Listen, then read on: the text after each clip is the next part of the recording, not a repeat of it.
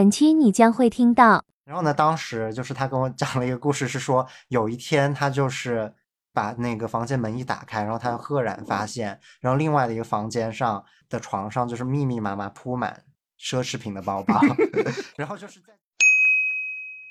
然后打开视频的一瞬间，你们又愣住我们了，沉默了。对，就沉默了。然后，呃，大概寒暄了寒暄了两分钟吧，然后我就把视频给挂掉了，我就没跟他说了，因为我跟那个领啊啊领导，啊就是在在在面试的过程中就直接放弃了面试是吗？对我就把他挂了，因为真的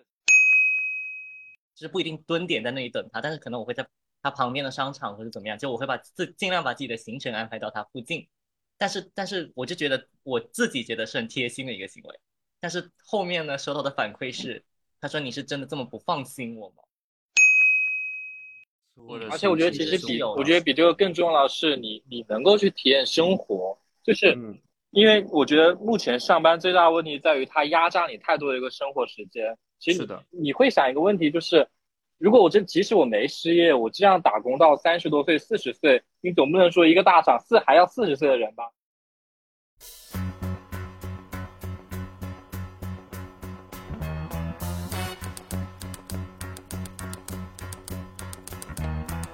Tumble out of bed and I stumble to the kitchen. Pour myself a cup of ambition and yawn and stretch. Hey guys，欢迎来到从一到零，我是真真，我是嘉伦。好，我们今天这期节目呢，主题是一个呃，令我们这些打工人都非常羡慕、嫉妒、恨的群体啊。对啊，就是听过我们节目的朋友都应该知道，我和嘉伦呢，现在目前啊都是在深圳做打工妹。对，但是我们的心情其实就是每天都非常想辞职，在每一个周周一去上班的时候，然后就就是周末做好心理建设，就是一瞬间会全部崩溃。但是呢，就是与此同时呢，我们的身边但却有一些非常令人艳羡的朋友啊，他们已经过了非常久这种不需要打卡上班的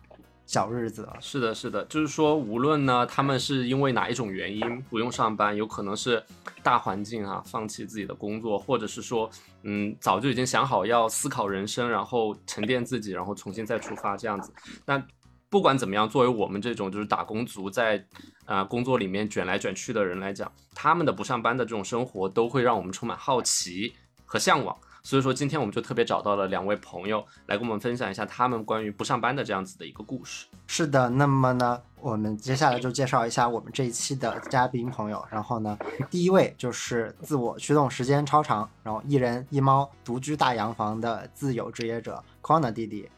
然后第二位呢，则是在各个大家都有听说过的互联网大厂都混迹过啊，但是目前已经自由快半年的时间，然后即将下下海接单的石头哥，欢迎他们。欢迎欢迎，你们自我介绍一下吧。Hello，我是石头。大家好，我是 Connor。对，因为今天呢，我们两位朋友他们都在不同的地方，所以说我们还是线上录制这样子的一个环节。然后我们现在可以看到，他们都在自己的平常不用上班的小世界里面，对吧？跟我们连线，是现在已经感觉到了一种 feel 的感觉，就是一种 chill 的感觉。是，就是感觉你们的房子为什么都这么大？对，所以所以 Corner 是在自己家吗？对，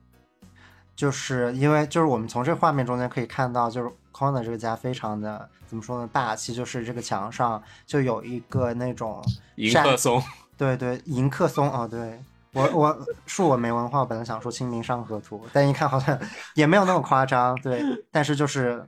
会有一幅巨幅的画像，对，然后石头哥应该我记得之前是住在一个非常小资的 loft 里面，然后现在可能因为嗯下海半年吧，对，可能经济上面有了更大的提升，我觉得可能住到了一个两室一厅或者三室一厅的房子里面去。升级了。是的，是的，还在户外花园。那我们先来问一下 Corner，就是你现在就是为什么没有工作？就是说你毕业之后有尝试过去工作吗？其实其实是有的，我毕业的时候，刚毕业的时候还是很卷的。很卷，就是当时你是在就是什么类型的企业工作呢？是一个跟政府有点关系的一个一个 NGO 的一个组织里面。啊，对，然后当时呢是是我刚刚毕业的时候呢，我就在也是在科技园那边，就是有一个三个月的一个实习的一个工作，然后所以就是当时实习了三个月，然后感觉怎么样呢？呃，就感觉通勤比较累，然后工作我还是很喜欢的。所以最后决定不去上班，就是因为觉得太通勤太麻烦了，然后也不想在那种工作环境里面卷，然后就索性自己就不不做了。有没有可能是觉得赚不到钱？我觉得这也是一个原因。也是没有多少钱。我觉得就是，就可能跟你想想象中是不一样的。就是你刚毕业的时候呢，你是怎么说呢？就是很有很有斗志的，很有志气的，就是你很想就是那种赶，就是你想赶紧找个班上那种感觉。这可能各位也很有体会，就是这种感觉。但是你真的就是你真正每天就是早上要打卡，然后钉钉晚上呢，就是其实你也不知道要写什么，要汇报什么内容，但是他每天都让你写一个就是那种每日总结，就是对，要按时间段来剖析你当天就就就是完成了什么成果，然后有什么进展，就各个项目怎么样的时候呢，你就就其其实是，就其实对刚刚毕业的我来说，就还是一个就是很困难的一个工作，因为我并不是很会就是乱写，我也我就会很认真的反省自己到底做了什么东西，然后发现就过程其实还蛮痛苦的。对，发现每天就是可能嗯刷手机三小时，然后发呆三小时，对，然后下下楼去便利店买东西两小时，一天结束了八小时。对然后我就我印象还有比较深的一点呢，就是就是当时我们的那个就是行政的总监吧，然后他就是他有时候就会站起来，他说看一下 Connor 有没有在工位上，然后呢他就会跟旁边的那个人事小姐姐他说 Connor 现在又没有在工位上，我们要扣他的实习工资。然后那个实那个人人事的小姐姐就说他的实习工资已经很低了，我们真的还要扣吗？然后他说好吧算了吧。那其实呢是有时候我真的坐不住，我就会去楼下买咖啡。然后呢，我就是说，因为它有一个前门，有个后门，那你走后门其实就是可以悄悄的，就你就坐电梯你就下去了。然后我就经常就是在楼下喝咖啡，然后他们就不知道我在哪里，他们就会有时候会站起来看一下我在不在这样，然后我就觉得，就好像有人盯着你的那种感觉。就有种被监视啊，对，是不是？所以说你们那个 NGO 组织是不是人还挺少的？就是因为我发现，就是我目前的这个公司，嗯，就是虽然也不是很大吧，两百多号人，但是呢，就是我是消失半天都不会有人觉得有什么问题的，就是我真的可以凭空消失掉。我没有，我们也是蛮小的，而且它是全开放的一个空间嘛，就大概不到二就二三十个人的样子，所以就确定人的行踪还是非常方便的，就是你站起来基本上看到谁的头在，谁在低头，谁在玩手机，就这种感觉。对，就是一种被监视的感觉，非常不好。对，不过刚刚就是 Conan 有提到，就是实际工资很低，我觉得这个可能也是促使就是他没有想要说继续在这个组织转正的一些行为。因为我之前听嘉伦有说过一个故事，因为之前他其实嘉伦和 Conan 就是有在一起住过一段时间，我们间，有住过一年，然后呢，当时就是他跟我讲了一个故事，是说有一天他就是把那个房间门一打开，然后他赫然发现，然后另外的一个房间上的床上就是密密麻麻铺满奢侈品的包包，然后就是再进行一个就是通风换气的动作，就是可能定期的这些包包需要从那个柜子里出来呼吸一下新鲜的空气啊，对。然后这个场景当时就是令还年轻的嘉伦就是大为震撼。这个应该是我记得有这样子的一所以个场景。是的确是 NGO 的工资没有办法支付，就是这些包包是吗？其实也不是，我觉得，我觉得读书的时候反而是我最有钱的阶段。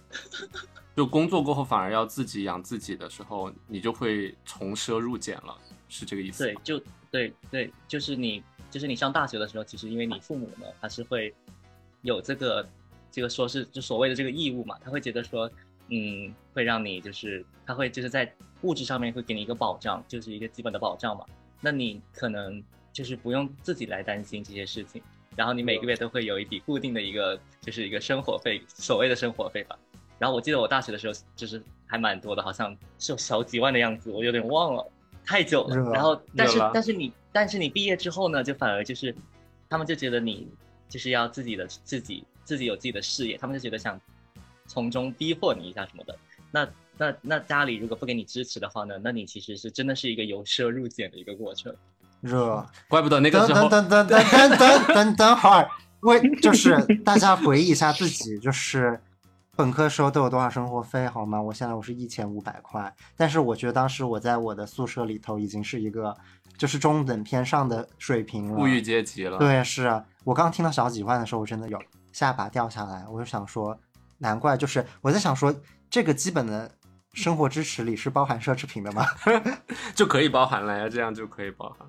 那我觉得当时稍微负担起吧。对，当时 Corner 就是呃，我我是那个时候刚好呃回到深圳这边工作，然后呢，我就也在找房子。我本来想自己住，然后后来就是 Corner 这边说，嗯，他也想住到那个市区这边来，然后可能可以一起住。然后我就想说，我们就一起去看房子。然后最后我们是合租了一个小两居。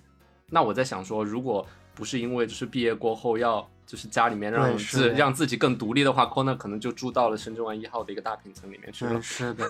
对，当时就是他住那房间，我觉得很很神奇，因为我在想说，为什么拥有奢侈品的人会住在一个就是子母房，类似于小小的两居，对对对，一个一大个房间给嘉伦了呀，因为我觉得他东西比较多呀，就是当时是这样的想法。对对是的，但都是不值钱的东西。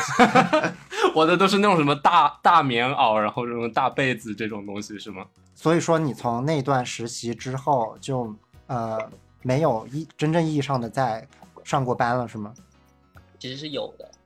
啊，所以还有还有一段是什么什么？是还有一段吗？还是多段？算是一段，但是持续了非常久。就是后来呢，就是因为我之前是在香港那边念书嘛，嗯然后毕业之后呢，就是有一些就是朋友，他们是在做保险的这个行业，然后呢，嗯我就因为当时的想法呢，就是因为我们就是非本地的毕业生呢，就是如果你想在香港工作生活的话呢，是一定要就一直要续签的嘛，就是你要有一个嗯工作，然后你要达到一定的那个收入的水平嘛。然后我就综合了一下呢，就是因为当时我确实已经在深圳了，然后我又就有这个想法，在这个情况下呢，我就去考了一个保险的一个牌照。然后呢，但是这个工作呢，其实它就是一个销售为主的工作，就是我是没有底薪的，那我所有的收入来源都是来自于这个成交的一个就是 case by case 的一个这个嗯佣金的一个收入。啊，卖保险是吧？对，是就是卖保险为主。但是这个这个工作呢，就是我其实是不用坐班的嘛。那那其实我就是我我自己定义而言的话，我觉得是一个自由职业的一个感觉。啊，对，所所以说就是这个呃卖保险的这个工作就持续了比较长的时间，那到现在还有在做吗？对，到现在都有在做，大概有差不多四年的一个时间了。嗯哦，所以说其实就这倒是也算工作了，不过就是说你呃你也是有挂靠在一个就是公司底下是吧？就是专门卖他们的产品，对对对，但是他们对你就是没有任何的那种就是要求，然后比如说你什么业绩要求，每个月一定要有多少单，其实都不需要，就是其实是有的，但是是因为疫情的一个关系呢，就是我们目前的考核是非常宽松的。哦没办法去那边签单呢。哦，就是你你要签单，还是你主要是面向香港的客户是吧？就是对它，它是香港市场，但是因为我们如果是主要 focus 到内地的客户的话呢，因为它的法律规定是需要就是投保人亲身来到香港的进行一个现场的一个投保工作嘛，所以就是因为目前没有通关，所以我们很多同事呢也是都是待业在家的一个状态。哦，是，但是就是这个整个听下来之后，感觉就是 Corner 的就找工作的之路，感觉和我们还是不太一样。就是就是你是通过什么门路，就是了解到这个这这种工作渠道呢？呃，可能是我们毕业的那个时候呢，就是在差不多一七年的时候吧，就当时也是这个行业比较好的时候，就是大家都会就是蜂拥而入的一个时候。就其实你哦不管你有没有就是打听啊或者怎么样，就身边都会有人其实是已经有很多这样的消息，比如说什么学长、学姐，然后他们都已经就卖保险赚对我好像记得，我记得我。我对对对，真的有这个例子，就是好像我记得是大四的时候，是我们当我们当时中大有一个什么游园会还是中秋什么的活动，然后就有一个学长，就是高很多届的学长，你甚至都不知道是干嘛干什么的，就是说他是从事了保险行业，然后走上了人生巅峰，然后那一天开了一个跑车回学校参加这个游园会的活动之类的，就这种这种都市传说这种故事就非常多，所以就你就是就多多少少你都有听闻到一些相关的一些信息吧。是，然后你就真的就是投身于此。那现在就是你的豪车已经停在你家车库了吗？也没有，我们只是一般的打工人，谢谢，还是有区别的。所以这个其实就像那种，比如说什么，可能类似于微商组织也需要有一些造梦的人出现，是的，就是十几天就开了一辆豪车，然后就是几十号人就到那个保时捷店里面去提车那种对啊，我感觉壮观场景。其实销售的这个行业可能多少都会有一点相似性吧，都会这样子，不然怎么让新鲜的血液进去呢？OK，嗯行，那我们就是首先我们话题回到就是我们这个万众瞩目的石头哥，那我先浅浅介绍一下吧。石头哥其实我们就是一个老相识的一个概念，因为我们之前在同一家企业工作过，然后呢，虽然说我们共事没有很长的时间呢，但是我们就是微信上或多或少会有一些联系，对，因为可能就是当时，当时呢，石头哥属于一个就是还没有正视自己，就是当时呢还在一个就是就是要刨根问底到这么细吗？叫什么呃 acting street 的这样的一个阶 段，acting street，对，所以说呢，当时就是，但是呢，就是我已经明显觉得，就是我看第一眼我就觉得这个人不对劲，嗯那，但是呢，哎，然后我觉得石头哥可能对我有同样的感觉呢，然后他就是时不时就是来找我说说话什么的。其实我们虽然说当时我们的确是有在负责一条业务线，但是我们工作性质还是就是有点不太一样，对，嗯就我我是做产品，然后他做运营，嗯对，但是而且还有一点就是他其实是 base 在深圳的，但是呢，反正在北京出差的时候，我们说话还是比较多的，嗯对。但是呢，后来就是来吧，你自己说一下你现在陷入了一种什么样的情况中？啊，这个问题我觉得你要怎么回答呢？就其实整体来说，现在状态应该还不错吧。就是，嗯、其实回到最开始那个问题啊，就是我应该没有工作，大概是从今年的一月初到现在，应该有也有小半年了。然后其实自己是有预期的，就是因为，嗯、这个预期我觉得可能我回答会比较官方了。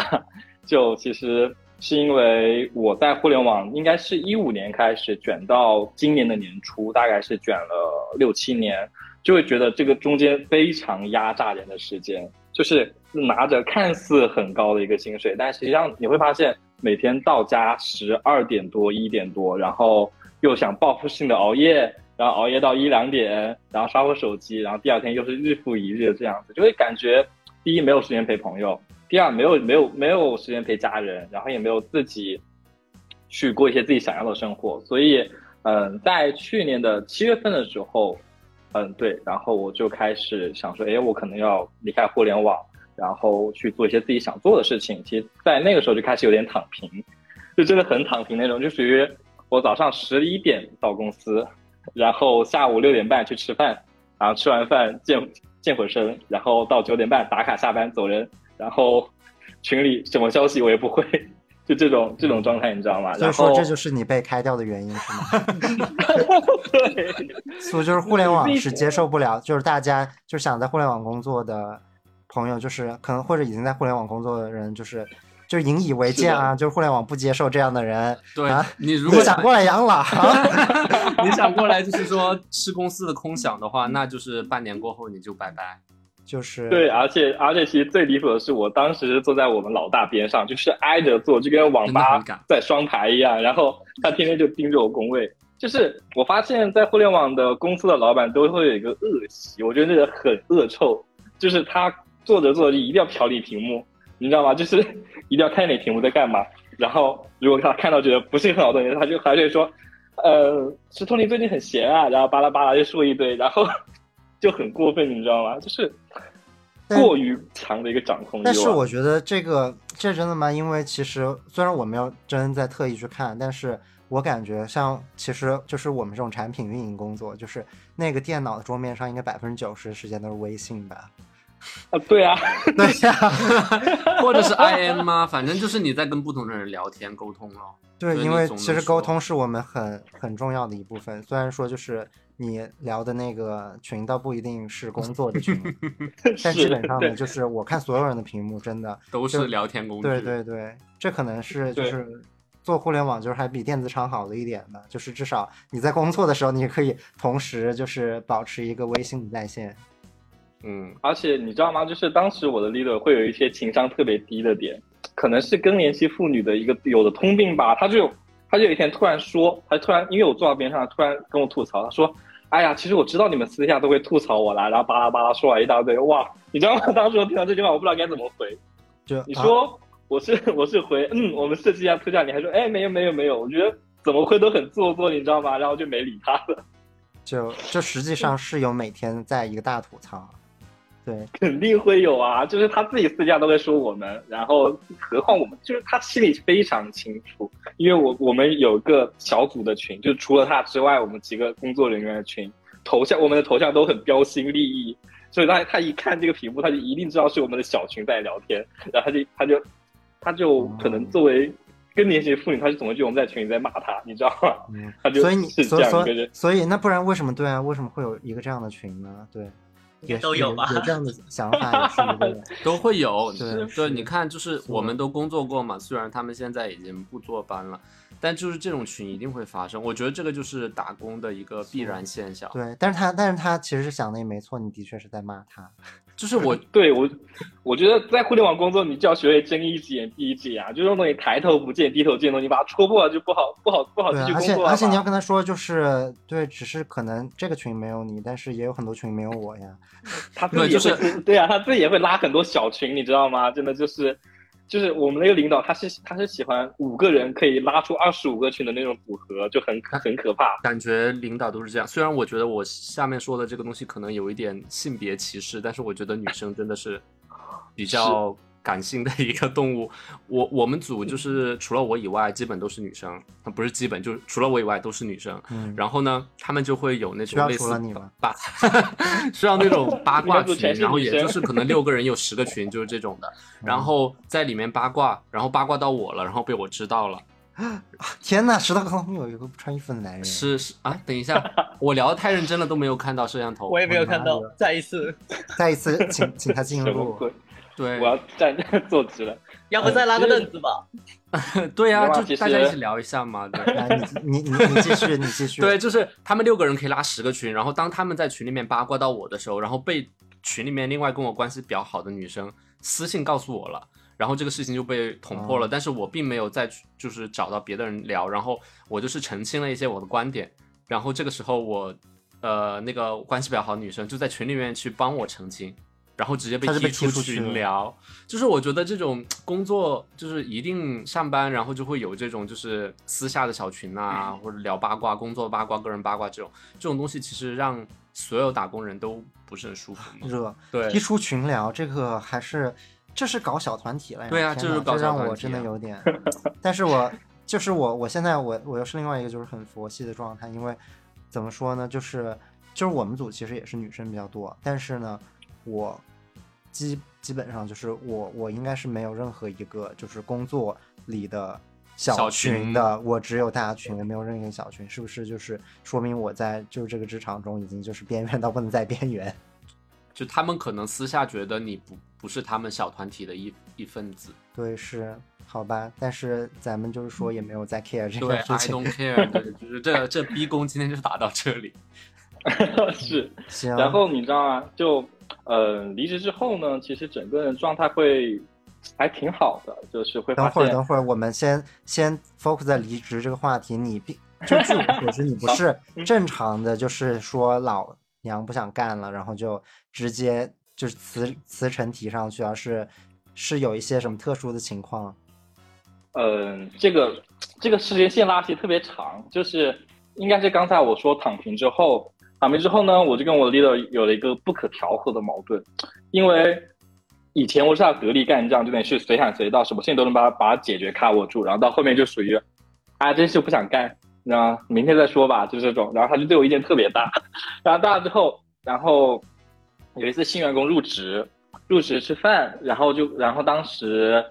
呃，聊到什么的时候不太记得，好，好像那个时候是，呃，我们公司有很多人离职，主动离职，就会在那个站内的 BBS 上说，哎呀，江湖再见什么的。然后当我当时应该他们就提到这个状况了，然后我就提到一个人，我说，哎，我们之前认识的一个，嗯，十五年的一个老员工，他突然离职了，说他拿了赔偿之后，哇，感觉拿了小一百万，财富自由了。然后哎，好羡慕。然后你知道 leader 当时来了句什么话吗？他说啊，你羡慕吗？你羡慕我可以帮你哦。你知道就是在新员工入职上正耍这个。中下怀吗？对啊，就是第一，我我很乐意，但是我会觉得，啊就是我会觉得，在那个场面上说这个话，我觉得其实他情商真的很低。哎，就是新员工入职，所组内所有人在一十几二十个人一局来说句这个话。然后当时啊，我当时我当我当时也是坐他边上，我就我我就真的很明显的翻了个白眼，我 然后翻完个白眼之后，就那之后其实最心里就有预期啊，就是说他嗯，如果说接下来有有有嗯大规模裁员，我觉得肯定会有我。所以其实第一是心里有预期，第二也是期待着。然后当因为你们也知道，去年某个公司我就不提名字了，就被大的收购了。收购之后，呃，有一规模一个裁员，然后当时我也去主动去提，我就提我说我说，呃，我可能年底要离职哦。然后他说好，然后然后就大概就是就给你这个名额了是吧？是，就是他心里巴不得了，你知道吗？就心里其实巴不得的。然后后面，然后就正式去喊我去沟通的时候，其实我真的是处变不惊。但是他当时，他当当时我 leader 都会有一点吃惊，就是当我喊我到那个小办公室，一个 HR 坐这儿，然后我 leader 坐那儿的时候，他就就提到离职，他说啊、因为业务调整巴拉巴拉巴拉，说可能说你这个岗位没有了，那接下来我们可能谈一下赔偿的事情。然后他刚说完，然后其实进去之前我就把录音打开了，对，录音打开了，然后呢当着他们的面打开的录音，还是就是默默的？对啊，当时他我说我再稍等一下，然后就把第一打开录音放在那，然后我就问了问了几个问题吧，就问我就我就因为我我提前因为我知道那一天大概什么时候会来，然后我就提前准备好我要问的问题一二三四五，比如说赔偿金是怎样组成，那它可能的构成是怎么样的，那什么时候下发，他自己是不是会扣税，以及其他东西，然后其实问了整个过程当中呢，嗯。我 leader 会比较吃，他一脸吃惊的望着我，你知道吗？他会觉得说，哎，为什么他会有这么多问题？然后后面就是他以为你是一个突然没通知，结果其实你已经准备半年，为这为这些所有的，我觉得每天就是在家里就模拟。他他的第一，他的他的那个 leader，我感觉就是情商、智商双商都不是很高。是他难道还会觉得他这样子你在他底下，他可以就是你还会一直在他这上追班？随他，对，真是 对，然后然后特别搞笑的是，呃，应该是其他很多员工是当场就签了，然后是属于应该差不多就我一个人当场没有签。然后没有，我说我说我说我说录音完了之后，我说大概没什么问题了，然后大家把录音一关，我说我回去考虑一下，然后我大概因为当时是周二，我说我周五给你回复吧，然后就啪我就走了，然后就 是你你是有就是从比如说什么 B 站、小红书上有就是学习到一些提前真的有在准备。是的，但是其实也没有主动去学。你知道特别搞笑的是，应该是可能是我经常跟别人聊天聊到这个，然后那段时间抖音就疯狂给我推，你知道吗？大就数据会找隔三到天你。对，大数据，大数据会抖音都抖，连抖音都发现你要离职了，你离的居然还没发现，我觉得真是你你你离的应该去潜心进修一下。对，对他应该去修女德，我觉得是你你你知道吗？他当然后然后当时我没有签，我没有签，特别是我还特别屌的我说我说这样吧，我回去想一下，我周五给你一个回复。然后刚走没多久，十五分钟之内，那个那个 BP 就说：“哎呀，这个东西你要赶紧回复哦，立马答复。”我说怎么怎么巴拉巴拉，我就说我说再想一想吧。然后他说你如果不签的话，赔偿可能会怎么怎么怎么样。我说没关系，我考虑一下。就一副死猪不怕开水烫的，然后然后后面就很戏剧性，你知道吗？就后面除了 HR、HR 和 BP 反复来 push 我之外，还有我们的大老板就会私下去打探，问我们一些其他员工说：“诶，那个石头他为什么不签啊？里面他又跟你说什么吗？”巴拉巴拉，就很诡异，是吗？他们就觉得他们我，我我觉得他们估计是觉得，因为你有把录音开了，然后他们可能觉得你这件事情就是你可能会他会会不会沟通的时候呢，他们有什么话没说好，然后觉得就是真的侵犯到你的权益什么，然后你把这些事情捅出去，可能会遭受更大损失，所以他们应该对这件事情就开始上心。是的，他们就可能说担心我说拿着录音去闹事或者怎么样，或者因为而且还有一点就是他们裁员其实是有呃指标的，就是如果你在某个时间段之间没有裁完，其实他其实他们整个的一个，对他们会被上级所会觉得说，哎，你们这个业务组的一个完成的一个事项可能不是不是特别理想，然后之类的啦，反正就是这个。然后想问，为对为什么你要去，就是说再等等看再答复呢？他应该就是学到从攻略上学到，就不要立刻做答复吧。就这这会得到什么呀？不是，我们其实没有，其实无所谓的啦，因为他其实其实他那个裁员是合理合规的，该给的都给了，其实包括怎样，他其实都是正常的。我其实就是就是想拖一拖他，因为我知道他那个要很快，我就是、哦嗯，咽不下去他会不会就是那个啊？这样吧，我再给你加加加加一点五。不是，就我就以为会有这种结果嘛？不不不，但是我不会不会我想说就是应该不会，大概率是不会的。不不不，但我要说这个事情，就是我想说，就是之前因为我和石头哥当过同事嘛，嗯然后呃，就是当时石头哥真是非常，呃也不能说很倒霉，他就走的还算 有点早。然后呢，他走了之后，结果我们就裁员了，就是我、我那个业务线也裁员了。嗯然后呢，但是我们是裁裁员的过程也是很很曲折，就是呢，他是首先就是会会先停掉你手上的一些业务，就是我们当时没有这么痛快，不是说啊、直接叫你过去签字拿钱走人，是先把你的业务停掉，然后呢、就是散播一种就是这个团队要散了，然后什么想让你自己走吧。对对对，就是想让你自己自己走，因为当时就是我们的业务也是也是属于被收购了，嗯，对啊，就是对企业一收购，大家就是被我的下家收购就。就对，现在就是大家要有这个警惕心，就是你一旦听到就是你周围就是出现了一些什么 OK 这个团队可能被收购的一些事情，你就要开始做好准备，对。嗯啊嗯，然后呢，当时但是我我是第一次遭遇这个事情，就是没有感觉。然后呢，当时他一直把就把我们业务停掉之后呢，真的就是大家其实都出去找工作了呀。然后呢，呃，有一些就是比较顺利的，就找到就走了。然后就是没有任何没有拿任何赔偿，就属于自己就离职走人。因为其实 HR 也找我们聊过几轮了，然后呢，意思就是说你们快去找工作吧。嗯 然后，但是呢，当时我们因为可能都都还在比较早的时候，就是这些什么裁员的事情没有嗯被闹的，呃，就是人尽皆知。对人尽皆知。其实我们当时对自己的权益真的是，就是不知道该怎么维护，因为我们就是默默出去找工作，然后就是咒骂公司，觉得这傻逼公司为什么没有钱，就是什么之类的。结果呢，但是因为可能就是我们这批人找工作不太顺利，然后呢，我们就拖了，可能大概就拖了一两个月，然后结果到这个时候就是开始赔有对有一天突然就是 HR 就 就是把公司柳暗给挂了花明又一村。对，挨个的给你拉过去，然后跟你聊赔偿。然后那赔偿金，我真的是听到的，我目前我觉得算是比较丰丰厚的，就反正比 N 加一要多。然后我就是我还听到我有的同事，因为就是可能帮老板就是处理了很多事情，嗯然后就是有谈到 N 加三，我就觉得嗯就是还算蛮可观的。嗯然后所以就是当时正好我又找着工作了，我相当于就是拿着钱，然后我就下一周我就去其他公司上班。其实说到赔偿金，其实我觉得我我我当时的 leader 应该气死了，你知道吗？就是你知道赔偿金它的组成是怎样的吗？它其实不是说你正常月薪的去计算 N 哦嗯，它是说是赔偿金组成是你 leader 的工资，所以他气死了。不不不不是，是你过去一年的总收入除以月份的那个呃，对，所以你知道为什么说我 leader 气死了吗？因为他上一年给我打的是最高的绩效，所以去年年终奖我拿的是全组最高，然后一摊下来之后，他远远要超过我实际的月薪，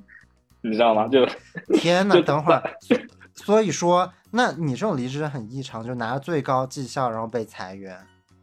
对啊，因为其实其实就确实就是就是因为之前我不之前说了嘛，就是我是我跟 leader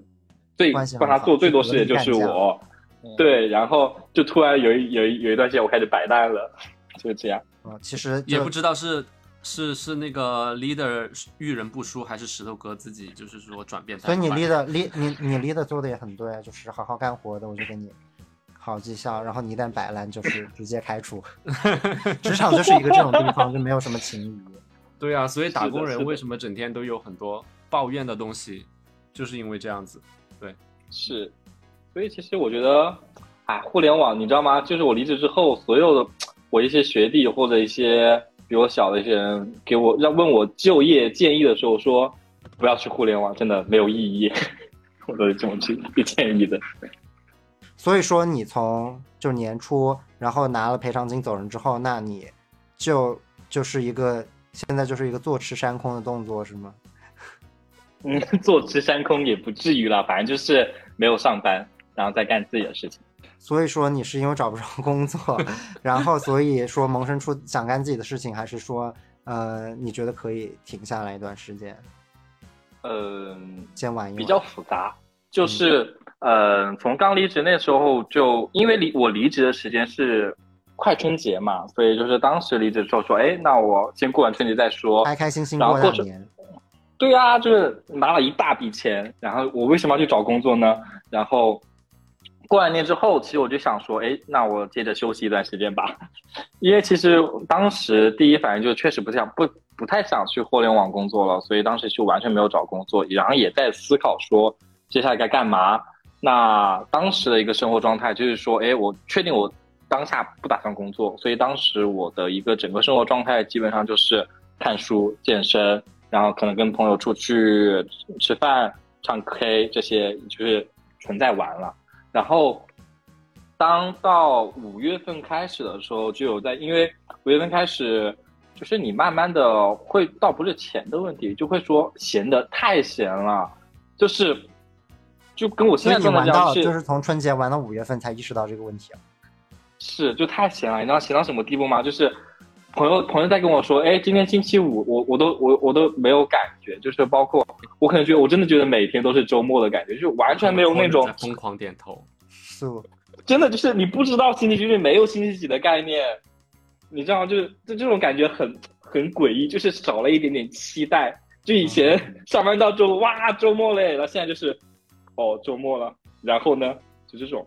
哦嗯，就是所以说就是如果说你不上班的话，你就会感觉就是工作日其实和周末没有区别了，或者说它的区别会变得很小，因为对于我们就上班的人来说，就是周一就是上坟的感觉，然后到周五就是很欢快，交完周报就啪啪电脑一合就感觉开启快乐周末，对，就是不上班之后就没有这种感觉了，对吗？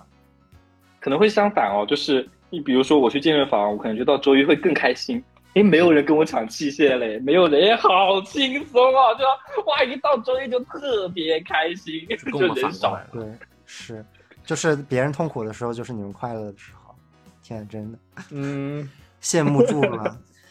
对，那为什么就是可能大概两个月过后，你就觉得这样子的生活不是很爽了呢？就有没有一个那个具体的一种契机，或者是说就一个点呢、嗯，我想一下啊，可能是当那个时间段猎头很多来开始找我，就说：“哎呀，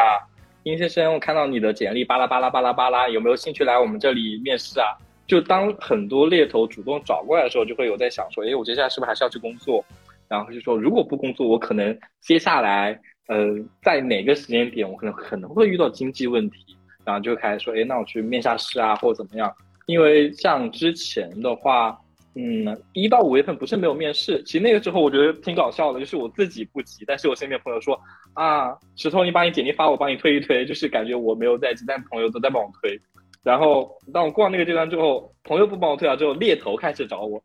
就感觉全世界都在，就只有你自己不想找工作，但是全世界都希望你去找个班上吧，赶紧。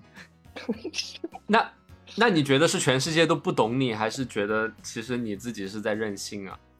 然后我觉得如果是这样子的话，我会很讨厌别人来 push 我，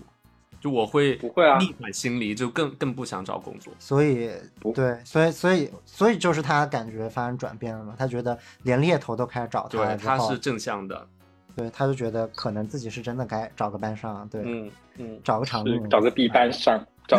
找个哪个厂去踩踩缝纫机。插一刀就是要吐槽一下，就是我最近就是在面试中间遇到的事情，这种事情真的分分钟让人就是不想工作。就是我这里我就不点名啊，某大厂，反正是某个大厂。然后我在他这儿，我从某某跳动大厂，对不对？咚咚咚咚大厂，咚咚咚咚，反正就是最近就是那个疯狂招人的一个就是风头正盛的一个大厂。然后呢，这个大厂我最近就是参加了他们，呃，也不算最近，就持续半年来哦，我就是接了他们基本上两个岗的面试。然后呢，第一个岗就是当时就是我一打开，呃，就是一去面试，然后呢，我的对面摄像头就有一个熊，对，就有一只熊。当然，就是大家都在此处知道我说的熊是什么意思。然后呢，OK，然后我就当时就有种不祥的预感，我觉得可能在这个地方咱们就是一个怎么说一山不容二虎，所以说就是那个对，就是一个一个东西不能说就是我上面老板是一个熊，然后我下面还有一个这种小熊，对，然后呢，所以说啊，我以为你要说雄猴不两立。所以说咱们就是说这个面试就是嗯、呃就是一个顺理成章的挂掉了。然后呢，啊，这个大家记住啊，这个岗位是一个剪辑产品。然后这个剪辑产品也不用多说了，反正就是某某大厂就只有这么一个出圈剪辑产品。好，然后呢就到第二个面试，然后第二个面试呢，就我当时我也觉得自己很神奇，就一路开挂就全部面下来，非常的顺利。我一周基本上一两周的时间内，我把所有的面试流程都走完，然后就到这个时候时间点，到了春节前，在我即将以为就是这个 offer 会我稳稳妥妥的发到我手上的时候，结果从 HR 这儿听听到了一个大新闻，就是他告诉我，就是这个主管这个部门的主管得心脏病做手术进医院了，然后于是我就被 pending 了，然后我就觉得，Oh my god，那咱们就是还是一个生命要紧，对吧？对祝他早日对康复我就是一个祝他早日康复。那我们的事就以后再说吧。我感觉这个时候呢，我就虽然说我很像一个被渣男伤害了的一个这样的。女就好女孩儿，对，但是也没有办法，对吧？你都已经拿出拿你的生命 来来来说事儿了，我也没有办法说，呃，得了心脏病，那你手术醒了之后可以为我签一下吗？就像我，比如说也会七乘二十四小时为你服务一样，那你在医院也可以给我审批一下嘛？好，但是就是没有说出这样的话，然后呢，于是这个事情就一直 pending 了六个月。大家敢相信吗？就是一直 pending 到六个月。然后为什么我是怎么发现这件事情的呢？是就是这件事情，对，最近就是前就上周哦，这周就这周的事情，然后就是这个大厂的 HR 又找到了我，然后是另外一个 HR，然后呢，这个 HR 还是那个剪辑软件，对我这个通过的 offer 啊，是一个那个著名外的对，是那个短视频软件，我就不说了。然后呢，这个剪辑软件的 HR 又找到了我，他说：“哎，我看你那个什么，就是一直在这个 offer 流程中，为什么你就是你你你 offer 了这么久？然后是为什么呢？然后我就说啊、因为就是心脏病在住院呢。然后他就说哦哦哦，他说那你现在还还还要接这个 offer 吗？我说当然当然不接了，就是说谁还记得这码子事啊，对吧？然后他就说那 OK，那我去帮你把这个流程就是结束掉结束掉吧。然后我才知道就是我的这个流程。就是是一直没有结束掉的，这意味着就是我没有办法再去进入他们就是新的流程，就是我没有办法投进他们任何的岗位。然后我就想说，好吧，我说，嗯，可能就是心脏病的确挺难治，所以说我必须要等待这么久。但是终于在此刻，就有人发现了我来我管你了。对的这个情况给我结束掉了。好，然后呢我就再来去面一下你这个剪辑软件吧。然后呢，就在这周呃二的时候呢，我又进入了这个剪辑软件的这个面试间，然后就摄像头一打开，那只熊又出现了。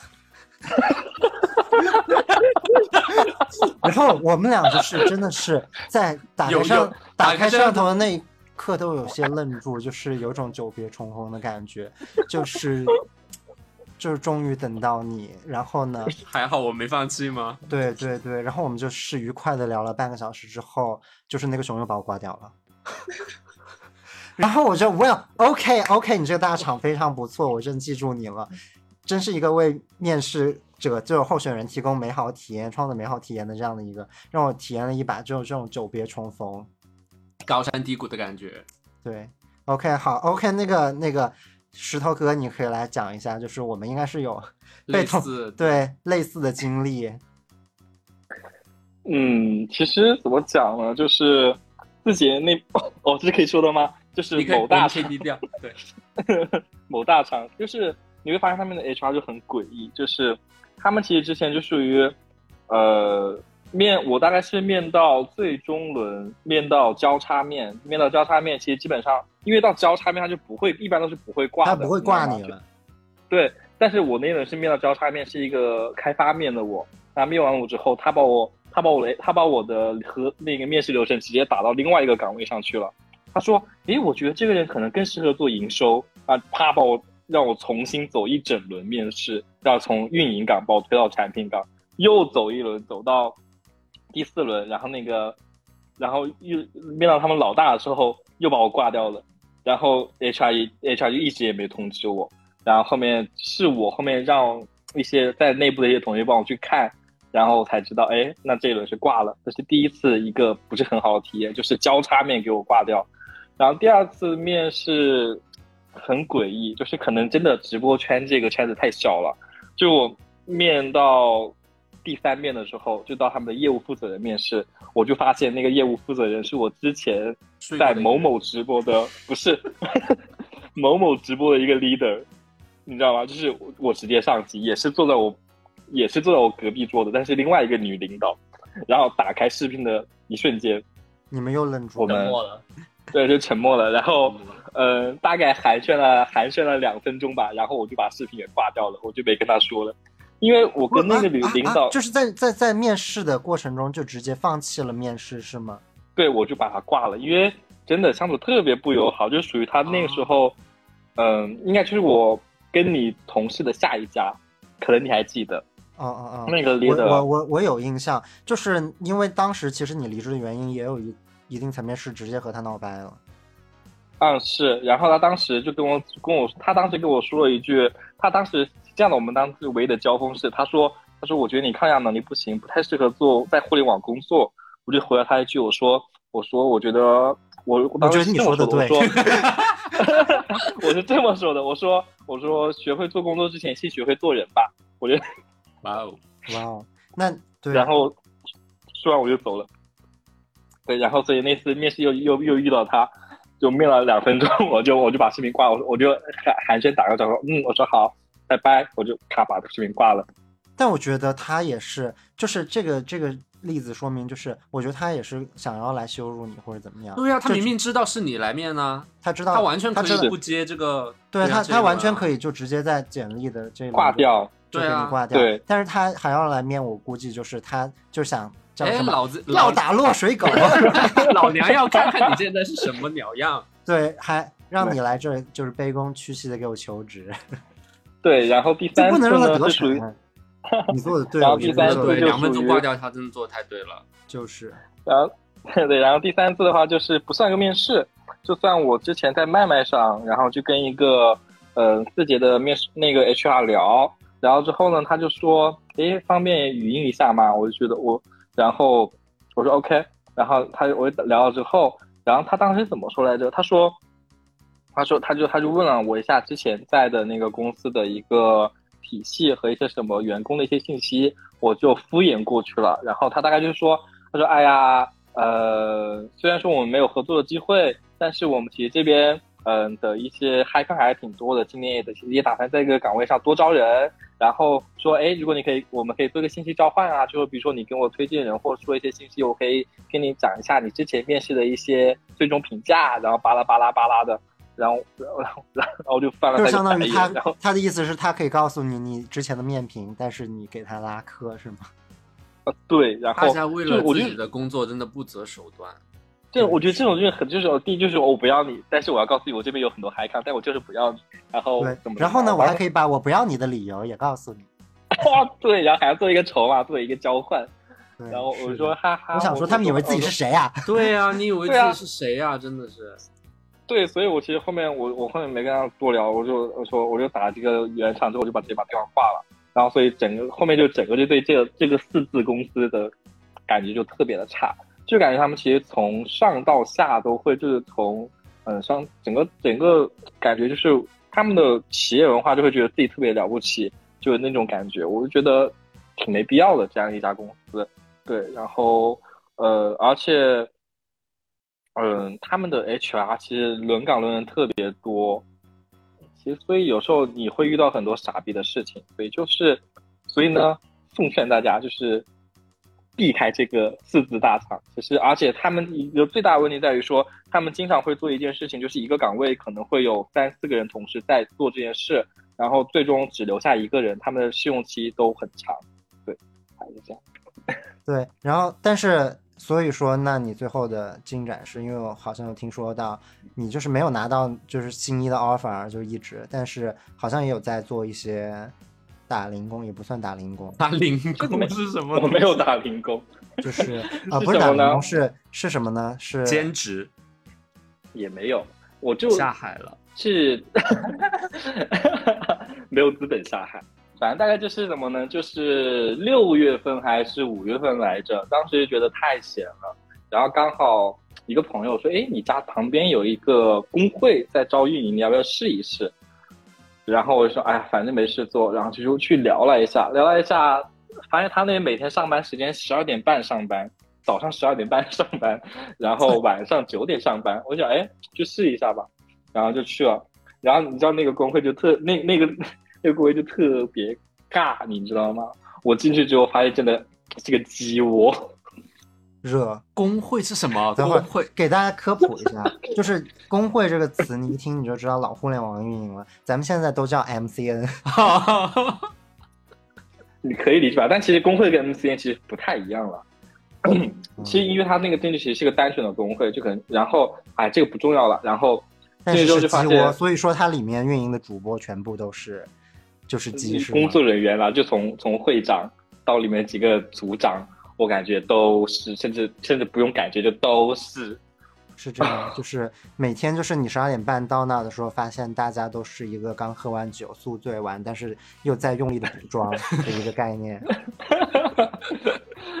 这就很可怕，你知道吗？然后，然后，然后就是大概干了一个月，我就说啊，这第一班我老子不上了。啊，所以你现在就连这个你又你又你又辞掉了吗？对啊，就真的那个 B 班真的没什么好上的，就为什么？哇，一天上六一周上六天班哎，小周虽然每天十二点半上班，就感觉我所有生活就是，哎，早上我独自去健身，然后下午在那个办公室坐着，下午坐着聊微信，对，了解鸡窝里面 孵蛋，然后然后一到周末呢，我又到周末呢又会单休，对他也没钱，他的底薪特别低，底薪是六千，然后拿提成，六千啊我觉得听着也不不像特别低，我感觉还还行，只是过去没天哪六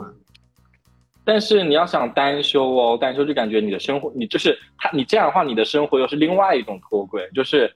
首先你肯定没有下班的夜生活，因为你九点半下班，跟互联网一样，你只有早上的时间。到周末，别人周六在休息，你在上班，又是一个脱轨。我我我然后我我其实我主要是感觉六千会比零要好一点，因为就是没有钱的话，感觉有点坐吃山空。那你现在还有其他的经济来源吗？嗯，其他的经济来源，第一，呃，我不是很特不是特别缺了。然后其次的话，嗯不，是特别缺我还有三个姐姐，哦，然后我还有爸妈。。啊啊啊！所以就是相当于你家里人在给你做垫背，你现在大型啃老是吗？就是啃啃姐呃啃家，然后就对，然后就是现在就是来来什么来来，可就是你姐姐的那些，就是比如说她老公就开始，你弟弟怎么回事啊？你这个就是开始网上发帖子说我老婆是伏地魔，也没说就是弟弟在 就是没没有工作对，没有没有工作，但又一定要在大城市就是待着，然后享受这些声色，但是没想到全部都是姐姐和家里人在买单，啊，原来原来现在石头哥在过这样的生活，真是令令我没有想到，我以为你现在 炸舌你在进行一个节俭，就是就就是开源节流，对开源节流，开始一个当然当然有节省了，有节省了，但其实，嗯、也没有到伏地魔那个地步啦，就是属于因为我几个姐姐也都，都很爱呃，，对，都很爱我，然后其实他们也他们也确实不缺钱了，大概就这个样子。就是对，所以就是 OK 那那么我们就是话题现在进入到 corner，那 corner 你本人就是你的经济来源又是怎么样的呢？如果你不上班的话，还是说就是呃你也有很多姐姐，好姐姐，我没有，我有一个弟弟，谢谢。我他们都有兄弟姐妹，我其实有看，哎，你们两个都没有吗？没有我没有，没有没有，好的，我看了一下，我有拉一下我保险那边的账，就是就是因为香港是要报税的嘛，我去看了一下我近两年的税表，就是在疫情之后呢，我的年收入是骤降到了四万五，所以我基本上保险这边每年就是疫情后这两年呢，每年是有四万五的一个收入。嗯，四万五，那分摊到每个月的话就是四五千块块钱，对，就对对对基本上对。然后因为我目前的生活压力比较小，因为房租我是不用交的，然后水电煤我也是不用交的。那我平时可能就是开车的话呢，因为最近油价上涨真的很肉疼，就是可能是呃加油跟停车的费用，就是会占到我就是整个出行的一个大头，哎甚至，是我所以你是自己住，你还是和家里人一起住呀我现在是独居的一个情况。？OK，一人一猫独居大洋房。哦刚刚没有听到我们的哦就就介绍吗？就就 是说房产会比较多，所以说还是可以不用和父母就住在一起，那感觉还还还可以呀、OK，所以说其实相当于就是保险是你唯一的经济来源，是吗？对大头，对大最大头。然后如果说你钱不够花了，相当于就是你家里人也还是会不会说见死不救，看着自己的孩子饿死在自己的房子里，会觉得这房子会贬值。就是我觉得，就我觉得其实是一个一个在博弈的一个状态，就是他们他们就是觉得给你很多钱的话呢，你就会就是道德沦陷什么的，你就会不努力，你就会变变成就是他们发现，就是你还在读书的时候，就会给你一个月就是小几万，但是你如果说发现你工作了的话，然后就觉得就是看看着很不爽，你不去出不出去上班，所以他们就不给你钱，对吧？对，就是所以理论上来说，就是对于石头哥来说，他要找个班上；对于你来说，你还要找个书读。我真的有打有有过这个打算，就是为了不上班可以，就是去到多近呢？就是我对，真的最后就是可能真的直到就是就是 Kona 可能在三十就是到四十岁的时候，就是他爸妈才开始起疑心，为什么这个有这么多的书可以读？为什么一直在读书？我感觉就是我理解是在做一个投资，没想到就是在做一个开销。对在做一个消费，就是供小孩去读书。对，但是我知道 Corner 除了保险，就这两年除了保险以外，他还有一些别的，就是自由的职业，就比较灵活的。就是打真的打零工。啊，对对对对，就是有听说，就是还有做过监考老师是吗？是，对对对，是有在某国际评测机构，就是哎兼职我当一下考务很想了解一下，就是这种零工的渠道，就是会你是从哪里得知呢？还是说你之前就是比如说学生时代有做过这个兼职？其实是我之前一个朋友，他有，就是他在做，然后他有介绍给我们来做，因为他们会就是不定期的，就是发邮件给他们，就是说呃邀请你们的朋友也来申请我们这个职位什么的，但其实都是公开招聘，就在他的官网上面都可以找到。啊、但是那你现在比如比如说，那你去监考一场，是按场计算你的收入吗？对，我，对对对，我们是老就现做现结，真的是零工那种。真的，真的所以监考一场没有多少钱啊。就是时薪的话，差不多是一百五左右。一百五还行，那就是监考的时候需要干什么呢？就是看看他们就是不能作弊，还是说，还是说就是要给他们提供一些必要的心理支持？心理支持，你考试的时候，监考老师给你什么心理支就持？就有可能考试的时候就是太紧张，就这个题做不出来了，我要拥抱一下他。对，会给一些暗示 然？后然后还有很多人有那种就肠应激综合症啊，就很紧哦，张，很想拉肚子。就监考老师我要去请假上个厕所，对。但是如果没有监考老师的话，他没有办法上厕所，就会憋死在教室里。对你就要安抚他，然后跟他说要稍稍晚的时间可能去洗手间。对，而且如果就是那种很规格很高的考试啊，像什么高考的话，就是一定会有一个监考老师盯着你，就是去厕所，虽然他不会进去，但嗯他会给你直接送到那个厕所。门口，隔间门口。因为我好像有干过这事儿，就是我高考的时候去厕所对对对，我就有点肠应激综合症。然后我之记得我之前考数学的时候，我就是，然后反正最后两道大题写不出来，然后我就笔往那一放，不行，我要上厕所，真的受不了。对，好吧，所以说就是对，那所以说这个就是比较临时的这个工作的话，反而我感觉你好像做了蛮久的，其实是也是把它当做一个经济来源，还是说你觉得往后面这种比较稳定和简单的工作也是可以长久做的？我其实我我自己而言的话呢，我觉得这个模式非常好，就是就是就是我觉得它搭建了一个系统，就是就是它不用，因为因为因为就是它就是因为它是通过劳务合同来达到这个效果的，就是你嗯它其实是不用管我的五险一金或是怎么样，它就是按次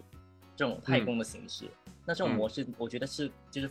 就是很符合最近这个共享经济的这个概念，就是。哦嗯，就是你有一个技能，然后呢，你愿意就是用这个技能呢，就是来获得一些收益什么的。那如果如果我们有一些平台的话呢，就就有些人会去，就是就也不一定是那种五八同城那种修家里家电维修那种东西，但是就是就是如如果如果我们提升一个层面来看的话，就比如说呃，Alan 是会德语的，那那你其实，在你工作之余呢，你又想你又想享受就是就是你通过这个语言跟这个联，就是你通过这个语言呢，就是你觉得你跟德国有一些联系或者是怎么样，然后呢，你就觉得就是使用这个语言的情况下呢，会让你觉得很有自信或者怎么样，然后呢，你又可以通过就是在教小朋友或者是跟他进行一些辅导的情况下呢，就是在这个上面也能获得一定的一个成就感，然后你就觉得嗯，就是有一点收获吧，然后你又可以得到一点点的一些收入。我觉得这个模式其实我是我是我是你是很喜欢的。我对我这个模式我是很欣赏的，我觉得非常好。对，我觉得就是刚刚有提到一个概念，我也觉得还蛮好的，就是他们这种其实相当于说，你真的可以把你学到的一些东西，然后运用到实际的一次一次的工，作就是当中，它的点是在于你既可以有成就感，然后又可以在得到报酬。对你有可能得到报酬，然后呢，你还就是因为我们像我们现在这种坐班的，就真的感觉是，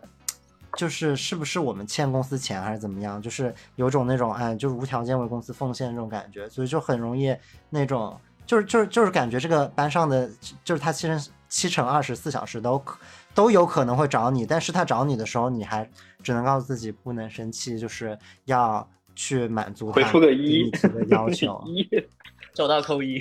对啊，收到扣一。对，对，我觉得上班就就是这样，就普通的打工就是这样。你你感觉你所有的工作里面，可能并不是像刚刚讲的，你就是就感觉输出了什么得到什么，你对对对你其实是在服务老板对或者对对对对服务于这对个对对对对这个某一个人。感觉自己就像是那个古时候里面对，就什么大户人家的长工，就一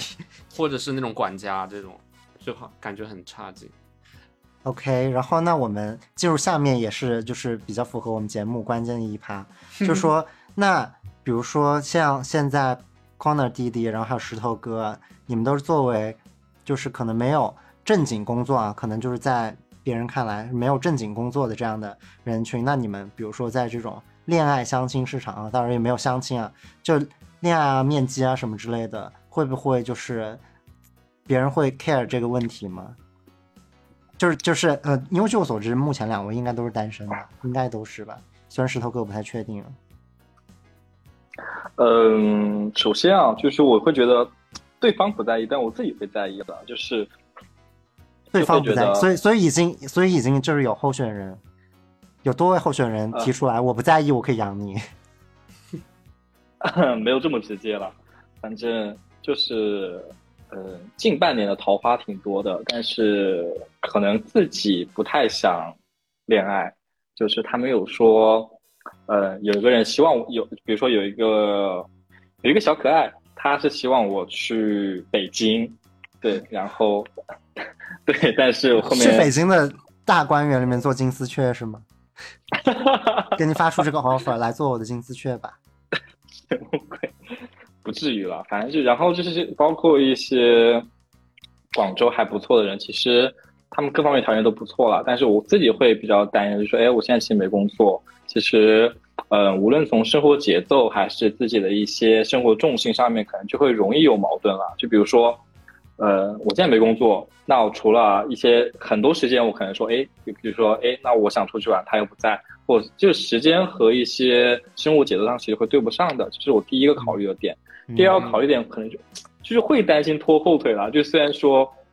没有太大经济压力，但其实会觉得说，哎，那我毕竟是个没工作状态，那如果长远看会不会不太合适？其实会有担心。然后其次的话，可能就是可能年纪上来了，对恋爱的诉求没那么高，现在是就是没有特别想恋爱的想法。因为可能感觉自己一个人待了久了之后，就说，哎，我自己一个人可以干这么多事情。对于我来说，恋爱不是必须必必需品。对，对我来说，所以其实对面积啊或者恋爱方面的影响，可能对我来说更多是这样。但是认识朋友上面，我都觉得还 OK，可能有更多的时间去认识一些新的朋友。对，大概是这样。嗯，不过其实就是关于第一点，其实我会稍微稍微有点疑问，就是就是为什么你会觉得和上班的人你们生活节奏对不上呢？因为就是不管他是在上班还是不上班的时候，但你都不上班，你都不上班，就是说其实呃他闲下来的时候，你们还是可以对一起去做一些什么事情。举个例子，嗯比如说他白天在上班，我白天不可能坐在家里休息，然后等他等他下班来约我啊。我白天我肯定要干自己的事情的啊，比如说我，呃，我上午可能会去健身，我下午可能会去上课，可能会去学一些乐器什么的。那我其实一整天我其实也是很累的。那我可能到晚上，甚至可能比上班其实在体力消耗上面可能会更累。那可能到晚上的时候，我可能又想在家在家休息了，但是他可能说，哎，晚上要不要出去玩啊？出来喝酒啊、唱歌啊这些。那可能到那个时间点，我可能又不太想出门了。就其实类诸如此类了，因为呃，当不上班之后，其实我更倾向于把自己的时间安排的更满。对，大概是这样。哦，所以说不上班对你的就是这个桃花还是有加成的优势的，只不过就是因为你的以上零零总总的原因，就是你还没有去谈恋爱，是吗？是，而且我近期没有恋爱的想法。对，近期没有恋爱的想法，就是我很好奇为什么可以加成，就是这个是因为因为时间变多了呀。可以时难道不是间变多有更多时间去，对，更多多时间刷软件了呀。就是就是就是原来可能就上班的时候可能还只能聊微信，下了班就是现在不用上班了，那就是整个手机就是一个软件常驻的状态。OK OK，我还以为就是说因为不用上班，然后自己可能自我提升各方面而且还有健身啊而且还还还有一点是那个什么，就比如说，就是软件上就是加了人肯定是要面基的嘛。那嗯你如果你要上班的话，你基本上会只能说把这个面基推到周末，然后去。但是对于他来说，随时可以啊，就他符合别人的时间就可以了。就随时可以？对啊，他甚至是比如说有如果有有有心动对象的话，他可以直接去对方公司楼下蹲点。对，这是你会做的事情吧，真真？石头哥是本人我 我会做的事情只有健那个什么健人不如健身，好吗？我现在每天都就是我的工作是，你想把我约出来，基本上很基本上不可能。OK，那行吧。Corner 弟弟呢？Corner 弟弟就是，呃，因因为你就是待业时间可能比石头哥他还是要长得多得多。就是对于这块的话，你有在比如说面基过程中，就是或者说在谈恋爱的这个阶段中，有有人 Q 过这个问题吗？其实是有的。就我之前很短暂的谈了一次恋爱呢，就是另外那一方呢，他就非常的忙，他就是早上九点钟出门，然后他晚上可能真的是加班得到八九点钟。然后呢，就包括石头这个这个问题，就他刚才说白天你就会把自己安排的满满的，但是嗯，有时候就会也会有一些矛盾，就比如说我晚上我还是很就是我很我状态很好很轻松，我想跟你做些什么事情，比如说我们出去吃点东西的时候，但他回来的那个状态就是，唉，我今天又上了一天班，就很累，就是两个人就很多、是还有很多的不同步，那包括我一开始有做一个兼职，就是我觉得，就是我可能比较闲一点，那我可能尽量是在他下班的时间段，我会在他公司周围，就是就是不一定蹲点在那里等他，但是可能我会在他旁边的商场或者怎么样，就我会把自尽量把自己的行程安排到他附近，但是但是我就觉得我自己觉得是很贴心的一个行为，但是后面呢收到的反馈是，他说你是真的这么不放心我吗？啊，就哦感觉我是天都围他觉得我是着他。对他觉得我是在就是监视他对对，那我那其实肯定不是我的初心嘛，那就是后来那我就觉得那也会有各种矛盾，就对但我想说就因为一个人不上班你就有时间，所以可能对另一个而言他会觉得你很多余，会是这样子的。但我觉得这个可能真的看人，就是我觉得如果爱得很深的话，应该不会觉得有，就是被监视的对被监视这种感觉吧，我觉得好奇怪，而且是因为你你应该也没有就是强制他说就是下班一定要来见你，因为你只是正好就是你想营造出一种就是恰好在附近就是这种氛围感啊，就是你想要如果想要见一下的话，我们就立刻来一个大会面，对，但是如果你不想要的话，那我做完自己的事情我就回家了，对吧？对，但是就是每个人有不同的理解。对，好的，我们现在的石头哥，他他又换了换了一个地方，现在是怎么到了你的日光浴时间了，是吗？没有没有，我只是想换个地方坐一会儿。现在外面很热哎，广东最近热到热到爆炸，你出到室外不会觉得太热吗？哎，对我好吧我想我想我想问一下，就是正好岔开，呃，就是石头哥，你现在是你之前我记得你是自己住，但现在看起来你像是有室友，啊，对，所以说你这个这个搬去和朋友一起住的行为也是在你离职之后才是进行的，省钱。啊，所以他可所以他可以为你省下来多少钱呢？因为就是好像广州，如果你去合租的话，就是还是可以比你自己住要便宜不少吧。嗯，他现在我不用付房租的一个情况，就等于是我带我两个室友健身，然后我可以不用付房租水电这些。啊等一下，所以说你现在变成了一个 工作是吗？等一下，对等一下，啊，所以所以他现在其实就是在用出卖自己的算技能吧。什么叫出卖自己？这个就是我们刚刚讲的那种，就是就是给付出然后得到回报的那种零工的那种概念啊。他他他他在用他的劳务赚取房租哎，我觉得这嗯很正义，这很棒啊！那真的只付出了你的就是劳劳动吗？因为我刚看到你是的，都都都不穿衣服进入进入你的房间，进入我们这个会议室，就感觉这是客厅哎，刚才刚才是客厅哎，嗯就是会不会有一些除了就是所以你现在技能以所以你现在外的别相当于被赶出来，就不要站着我们客厅了，我是觉得我们想在里面不穿衣服。没有，没有，只是我确实想换个地方坐一会儿啊。我觉得这个还蛮值得聊的耶。你就是你继续，对，就是为什么，呃，就是遇到了这两个室友，然后他们是因为有健身的需求，然后刚好你也可以换到他们的房子里面去，然后你们就做了这样子的一个转换。但是我听起来应该只是他的朋友在施舍他吧，就是哦，对，是的，是的，是的，就是虽然我要说，就是石头哥现在变化真的有很大，但是我感觉他也还不到就是可以接私单专业是吧？对，嗯嗯就可能就是他们三个人一起来健身房的话，就是真的可能会被那个健身教练就侧目说，就就这还要带就他别人来练，这这个还真不至于啦。其实你会发现，当你真不就是健身教练，其实真的不是你想象中的都练得特别好的那种。其实他们更多的其实就是一个技术上的指导，其实真的就这样。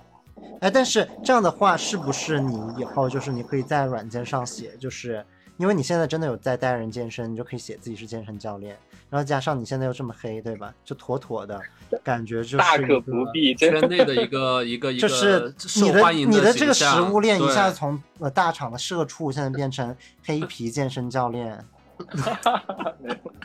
怪不得桃花好了呀，就是有所以这样的一个原因所以天呐，我简直就是我感觉他就是属于没工作之后，他的生活真的很逍遥，难怪就是不想回去上班。你要想说，又不用付房租，嗯又可以去健身，嗯然后桃花又变好了，对然后你想花钱，你还有就是姐姐们对姐姐们，姐姐们的老公还在就是上班在为为为你打工。对为你打工，嗯，我突然觉得我们今天聊的都是一些人生赢家，对，真的对，怪不得我们我们整天都很羡慕他们的生活。对是的。嗯，然后忽忽然觉得，其实你感觉没工作也不会那么惨，对吧？你会有很多，说不定你真的就可以发现自己的，对吧？新生活。对，新的一些乐趣或者是，哦，那啊我那我知道了，就是你在就是不工作的时候，你就可能性会变得变多，然后感觉真真的可能性会变多。对你就会突然发现一些可能之前完全自己没有想到的一些路路线，或者而且我觉得其实比我觉得比这个更重要的是你你能够去体验生活，就是嗯因为我觉得目前上班最大的问题在于它压榨你太多的一个生活时间。其实的，你会想一个问题，就是如果我这即使我没失业，我这样打工到三十多岁、四十岁，你总不能说一个大厂四还要四十岁的人吧？你迟早要出来。但但当你到那个时候，你再出来的时候，你可能真的，你的生活干嘛呢？你也不知道，你的精力也消耗了，青春也消耗了，最终你沉淀的是什么？其实我觉得这个是一个比较致命的问题。所以在我看来，就是这半年给我最大收获是，我能够去感受生活的一个多样性，可能会找到我后续我生活的一个模式或者新的一个方向，以及就是说之前很多人谈的，就是人到三十岁可能再晚一点的时候，你要去找你的第二职业，就是你不能够一直在当下，你得去寻找一个新的可能性。我觉得这个时间是给我们更多时间去思考这样一个问题的时候。我我真的就是感觉石头哥一整个在最后进行了一个大升华，但是我 但我觉得他说的又真的是非常有道理，因为之前我可能有想过这个问题，然后包括还有一些就是之前有有一段时间是因为那个裁员的新闻上过热搜，是因为有一些真的三四十岁，比如说在大厂被裁掉的人，嗯。然后就有人会跳楼，嗯。那我觉得这就是属于一种，就是其实你你你，就像石头哥刚才说的那种，就是他可能就是一下子觉得，就是不知道自己的生活的意义，或者说觉得真的就是有种被压垮的感觉，但其嗯实生活还真的就是有蛮多在继多样性续啊，对啊，生活就是你看到的太少了而已，在你为之前的那种打工人生当中，其实是有太多可能性的，其实自己的可能性也很高。这个我可以分享一下，就其实因为你不上班呢，大家都知道你比较有空嘛。像之前我的朋友就跟我介绍，就是他比如说有人就开了一个医疗器械的一个销售公司，嗯那那其实之前我对这方面是没有了解的嘛。那那我就因为他是做进口的，我就说，嗯，原来现在很多医疗的一些耗材其实是要做进口的。那其实就是他来，他有开这个公司，然后他有问你愿不愿意来入股之类的事时候呢，你就会有这个时间去了解这个不同的行业，嗯你会知道他们到底是在做什么事情，那他们的这个盈利的模式是怎么样的，然后他的这个人员的配置是怎么样的。那那就是就一就是整个开始做起了市场研究。就就或者是说完全了解就是外面更多的可能性的东西啊。就对你天天七乘就如果你二十四小时被老板抠，哪有时间去想这些？而且别人也会觉得你在做一个稳定的工作，不会去问你打扰你哎对，对打扰你，或者是愿不愿意搞这些事情。我觉得这个还蛮蛮重要。那最后就问一个问题咯，就还是说，既然大家都说了这么多零零总总的原因或者是体验，你们还有想要回去再就是就工作上班的这样子的一个想法吗？嗯，我觉得这个问题拆开来看吧，就是首先肯定会想工作，对，工作和上班我觉得是两个概念，就是我会想工作，但不一定会想回去上班。对，对我来说，因为我觉得上班可能可能石头哥这边可能等他创业失败了，他才会想回去上班吧。就是因为我们觉得就是还是不要浇灭他这把火。其实我特别看好，就是石头哥经商头脑的，就是改天就是去广州和你聊聊你入股的事，我入股的事情。他没可以用自己的这个健身技能，就半年的健身技能就可以换到房租这件事情对，我觉得就是有有有可能的。对，嗯，那 Corner 呢？就是，但是其实我的感觉是，我就是其实我都不知道 Corner 应该从没有投过简历吧，甚至都没有考虑过，最近有，然后体验非常不好。体验非常不好。就其实我就比较认可石头哥刚才说，就是就是我不是我不是拒绝工作，我只是我只是寻找一种更适合我自己这个人的一种模式吧，就不是那种就是上班，对那种太上班那种感觉。因为因为嘉伦可能也知道，我最近确实去广州，就是我刚才说到的那个国际评测机构，然后呢，嗯就是去去他们的那个办公室有去面试一下。那那我的第一感觉就是他们的格子间好像都比较小一点，就是真的就是一排四个格子，然后好像都不是那种标准的格子间，就真的就是放个电脑就已经占满了整个空间那种感觉，你就嗯觉得好像、就我我真的很久没有看到这样的场景了。然后那我进门的这个第一反应就让我觉得好像很压抑的一个感觉。然后我才嗯得知他们是那种灵活工位，就是你甚至都不能把晚上把电脑都不能放在这里，你甚至晚上电脑你都要自己扛回家，你要早一点来才有才有靠窗能够看到景观的那个工哦，所以说那个地方就类似于一个像 WeWork 这种地方，然后是早到了他们是去自己的办抢位公室，但是。他是对他是他可能是想就是凸显自己比较灵活的，就是、哦但是就是他是固定的办公室，但是工位你是可以自己选，对，就是早就是一整个就不如家里老板桌。嗯，就除了办公，就是除了老板的办公室，外面的位置大家都可以随便抢那种感觉。就是，然后我就面试就，就是因为我面试的工作也不是特别重要的岗位，就可能真的就是一个 entry level 的那种感觉。然后我就会真真心会觉得自己就是因为我年纪也不小了，然后我就觉得我真心出门的时候，我就觉得这个工作很适合一个毕业生来做，因为他给的工资不高，但是又很繁琐。然后我就觉得自己非常的低不成高不就那种感觉。就我跟嘉伦也说了，这个扪心自问，我真的需要这份工作吗？对，就会陷入疑惑。对，就是我我的想法是，就是如果如果真的这个公司是我觉得信就是价值观很好，信念也很好，我愿意有我愿意从头做起。但是现实就是你真的可以早上挤地铁过来，然后然后抢一个位置放个电脑，然后做了一天之后，然后晚上晚上七八点钟再回家嘛。然后我想了一下，感觉好像也不是我想要的生活，所以后来就是这个事情也黄了。这就是听听了之后就是没也很没有提起任何兴趣的感觉。对，是就是我现在已经住在大 house 里，我有车开，我干嘛要去打你这份零工啊？天呐，那可能对于 Conan 来说，就是我感觉这叫什么本地人的困境，就是可能这种工作的确没有办法给你物质生活上带来任何的什么改变，然后呢，就是他的这个成就的价值感也会让你觉得不足以抵消你去通勤啊，然后或者对这些劳累，然后就那索性还不如不要工，不要不要做这个工作了。是是是，哎，那所以说嘉宾们都是觉得，嗯，不上班过后也不想真的再上班，就上班这个事情，就打工这个事情，就是真的是没有任何人喜欢。素是就这样吧，就是咱们就是看看我们还能那个 撑多久。哎，我我我跟你讲，我本来已经撑不了很久了，但是因为我最近的一个一个可以的一个机会，我就可以再撑一撑，然后等明年过完年再看。好，可以，是，可以的，咱们就是静待下一期吧。就是我和嘉伦马上我们两个就是要一个异地分居的这样的动作。对，